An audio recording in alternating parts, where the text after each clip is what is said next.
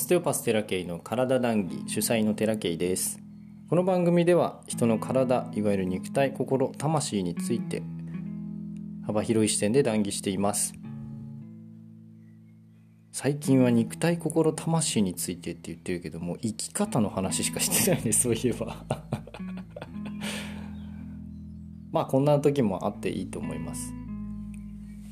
えっと前回ね時間についてその奉仕という奉仕の精神っていうものが、えー、もうみんな時間を誰かのために使ってるんだったらわざわざ何かあ特別なものを与える必要はないという話をしましたけれども過去にねそういう人がいたんですよっていうのが何回も出てきてる気がする話をしててもうその体ボロボロなのにずっとそのお寺ちょっとねえげつない宗教団体だったらしくて後で知ったんですけどその人が入信してたのがでそこでどんどんどんどんその奉仕をして、えー、もう家と家も家族もボロボロっていう状態の人がいたんですねで体もボロボロでもうなんかもうそれでも何かこう動かなきゃ動かなきゃっつってずっと動いてる人なんですよね。子供のために。もそうだし誰かのために。動いてるというか。そういう考え方でいくとさっきの前回の話の理論からいくとですよ。自分の時間はゼロなんですよその人は。なのに与えてるんですよ。そらボロボロなるよねと。で昔の結局女性とかって自分のために時間を使うなんてことができなかったと思うんですよね。だからあかなり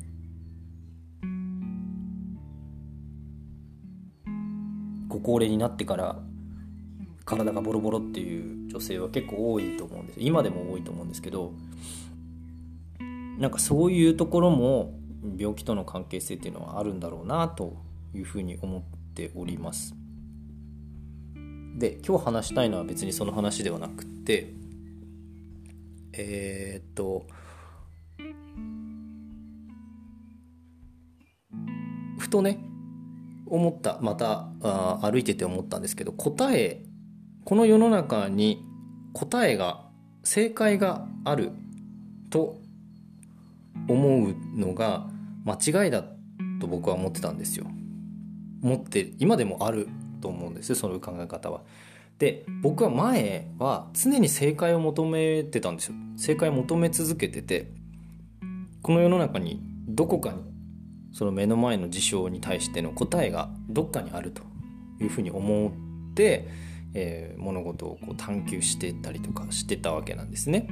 である時期からあれこれは答えっちゅうのはないんだなってでいいも悪いもないって。まあそのもちろんそのヒーリングの考え方が自分の中に入ったからっていうのもあって、えーと、善悪とか、えーと、合ってる間違ってるとかそういう二極化、えー、二元論っていうんですかね。そういうのはえーと、ジャッジしてるからどっちかあ偏りがあるとでそれっていうのは本当にそのうん最高の次元から見れば一つ下の次元だという話をしててああなるほどなと。でその善も悪もないっていう世界が、えーとまあ、究極の世界観なんだっていう話をしていてああなるほどなってその時は勉強になったし今もその世界観はあるんですよね。まあそのジャッジする世界っていうのはま法則の世界とかって言うけどその今の世の中は法則だらけなのでどっちかに偏って当たり前なんですよね。というかまあそれがそれでこそ、ま、現実世界に表出している断りだとは思うんですけれども。で答えがある世の中に答えがあるっていうのはまあ一側面からすればあるはあると思うんですけどほとんどが生きるっていうことに関しても答えはないじゃないですか。自分の中にあるって言うけど自分の中にはまあ選択したものが答えなの。選んだものが答えっていうことを考えればあるんですよ。だけどもじゃあ全体から見ればあの正解はないというのも間違ってないんですね。ですごくふわふわしたような捉え方かもしれないし地に足がついていないような中途半端な捉え方かもしれないんですけど人によっては。僕はその答えがないっていうのも分かっているし答えがあるという世界も分かった上で今思うのは、えーと、答えを求め続けるっていうことがどれだけ大事なのかっていうことをふと思ったんですね。答えがないっていう答えに行き着いてしまったらそれ以上進めないじゃないですか。でも答えがあると思って求め続けその探し求め続けても疲れはするんですよ。で答えがないっていう答えに気づいてそこで歩みを止めてしまったら意味ないんですよね。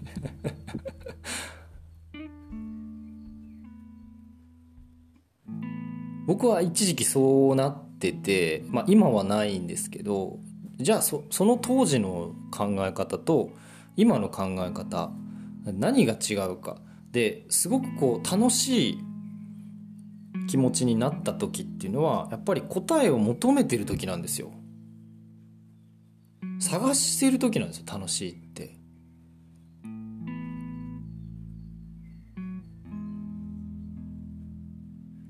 もしかしたら恋愛観とかとつながるのかもしれないけど男性で多い僕もねよくありました。えー、っとお付き合いする前が一番楽しいとかね。よく言うじゃないですか。ああいうこう家庭答えをそのたどり着くまでのプロセスっていうのがすごく楽しくってでそういうこう駆け引きとかやり取りとかなんかこう探り探りみたいなのが楽しいじゃないですか。恋愛って。もちろんずっとこうハイハイポテンシャルのままずっと好きで入れる人もいるんですけど僕はなかったんでどっちかって言ったらこう冷めやすいタイプだったと思います。それって、えーと何かと物事共通項があるんで冷めやすいんですよ。スポーツとかやっても。一回やってある程度やったらもういいかないいかなみたいな。で勉強とかもある程度やったらうん難しいまあいいかなとか。ずっとなってたんですけどまあオステオパシーに関してはずっとじゃあなぜここまであの続けられたのかって言ったら答えがないから続けられたんですね。求め続けることができたからなんですよ。で多分、えー、全ての物事に通じるのは何か得たものを使ってより良いものを作り出していくとかより良いものをあの表現し続ける。し続けるっていうことがどれだけ自分のその人間にとって重要なのかっていう人間のその人生を充実させるため体を健康に保つために重要なのか。心と体は一緒ですから。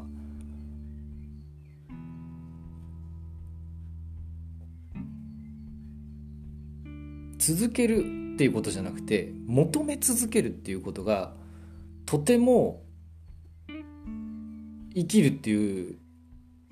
ことを考えると生きるとか健康とかえー、豊かさみたいなことを考えると続ける求め続けるっていうことがどれだけ重要なのかっていうことにさっき気づいたんですね。答えがないっていう答えにたどり着いちゃったら結構しんどいんですよ。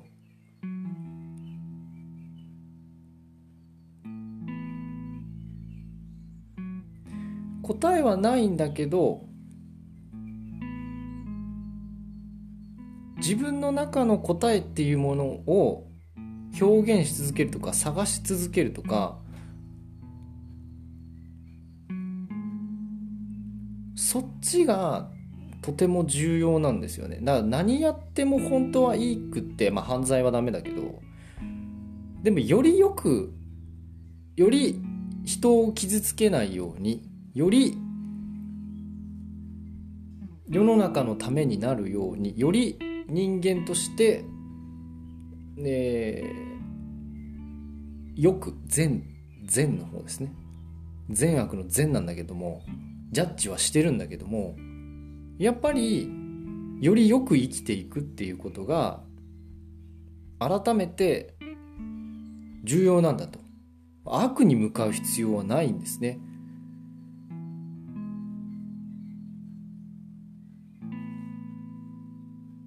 で今ふと思ったのが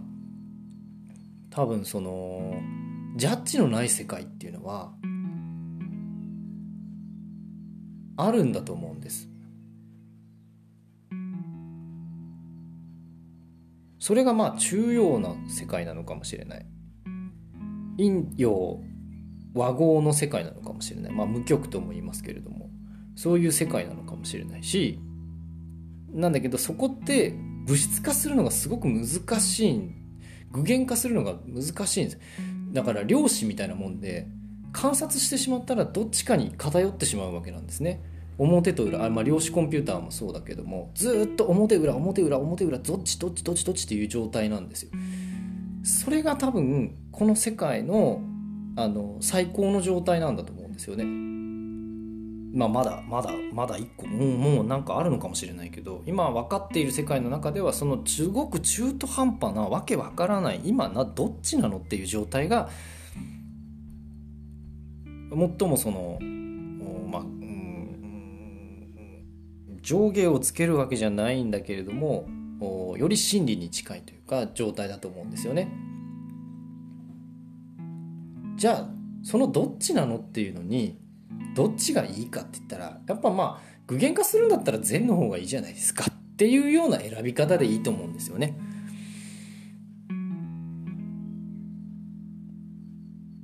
だからそのどっちどっちっていう中途半端な状態っていうものに慣れてないとすごく不安になったりとかするんですけどどっちどっちになれるとうんじゃあこっち選ぼうみたいな風になるわけなんですよ。結構そこに慣れるまでに僕も時間かかったけど半年以上かかったけど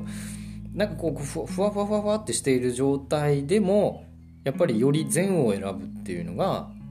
あまあよく生きるというかねいうことだと思うんですよね。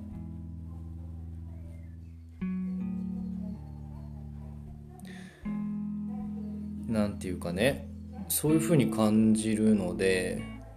いろんなものをこう調べてでよくよく居続けようとするっていう考え方。誰かを傷つけないできるだけ傷つけないようにしようとする考え方っていうのがその資本経済資本主義社会の中ではどうもあのブレーキになるような風に見えるんですけどブレーキになってると感じるのは自分の中にある経験だったりするんですね経験とか記憶だったりするんですねなのでどっちを選ぶからだから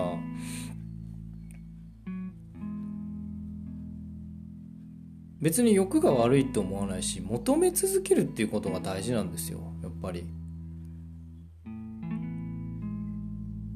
よくあり続けようとする。そのあり続けようとする。求め続けようとする。その意識がある意味、えーと、この表裏どっちどっちどっちっていう状態なんだと思うんですよね。それってやっぱこう人間としてそのより豊かさを享受できる。体感できる。状態だと思うんですよ。言葉にするとどっちかに偏っちゃうような見えるんだけどどっちでもないっていう状態をいかにでそれってこう人間世界では難しいんですね。こう振り子もいつか止まるじゃないですか。永久期間とかあるけど。なんかこうバランスを取ろうとするとどっちかに偏りながら今のこの状態を保とうとするじゃないですか。保ち続けようとするその保ち続けようとしている状態をであり続けるのが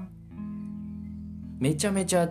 こう生きる上では大事ででさっきちらっと YouTube でね大武王将で、えー、仏教のお坊さんの話を聞いてたらそれをねそのじゃあその保ち続けようとする力を結局どこに置くか。それはやっぱ志なんですよっていう話をしてて、まあ、そことのつながりではないんだけれども志の話をしていてあ志ってそういうことかっていうか。なんかそんなのがすごくストーンと落ちてきたんで、まあ、野心という言葉を志に変えてくださいっていう話をしててあ野心ってそうだよねと。やっぱイメージは野心ってなんかこう、まあ、悪よりの悪よりのモチベーションの保ち方じゃないですかで志って言われたら善よりのモチベーションの保ち方じゃないですかでそういった志側にじゃあ行きましょうよっていうの精神ってとてもあの人生を豊かにするためには重要だと思うんですよ。でその志がボン志を立てましたって言ってポンっていうその目標に向かってうううんと右往左往右往左往っていうか紆余曲折か。紆余曲折していくそのプロセスの中でバランスを保ってるわけなんですね。人間って。そういうバランスを取りながら居続ける。どっちかにガーンって持ってかれるっていうことじゃなくって、まあもちろん持ってかれてもいいんだけども、また元に戻ろうとする。それは求め続けるっていう力だと思うんですよね。まとまってんのかな、これ。その求め続けようとする力っていうものを出すためには、やっぱり一つ志というものをあの立てないとなって僕は思ったしあこうやって目標設定ってするんだっていうのもなんか分かってなんか物的な物的なものでも別にいいんですけどそこがじゃあ志なのか野心なのかって言われたら僕はずっと野心の方で何か、えー、物事をやろうとしてて全然うまくいかないというか全然こう頓挫しちゃうというかあこのモチベーションが保てないっていう風になってたんですけどもう逆にもう一本志で、えー、目標をボンって今立てたわけなんですね。たらなんかねこうイメージが変わったんですよ大事ですね勉強って知識って大事。何も知らない僕は。だから何も知らないっていうのも大前提に置いてあの求め続ける。